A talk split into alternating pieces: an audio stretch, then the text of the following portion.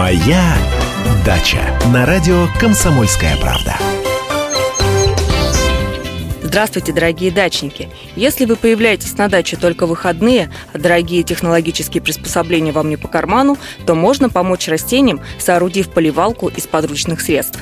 Ведь жаркую погоду вода растениям необходима практически постоянно, а этот способ капельного полива используют многие дачники, если нужно уехать на несколько дней.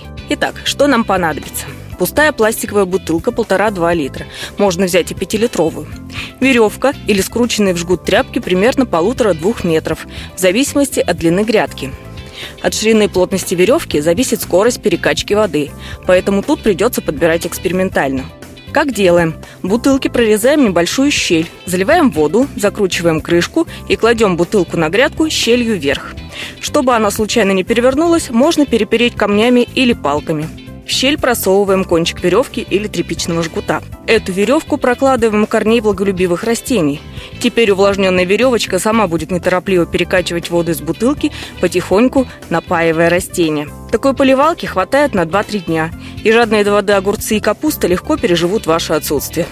Кстати, от такого полива не будет образовываться корка на земле, что очень важно в жару. Некоторые дачники даже ставят посреди грядки или теплицы более вместительную бочку и проводят от нее целую паутину из шнурков к корню каждого кустика. На сегодня у меня все. С вами была Анна Кукарцева. Берегите себя и удачи на даче.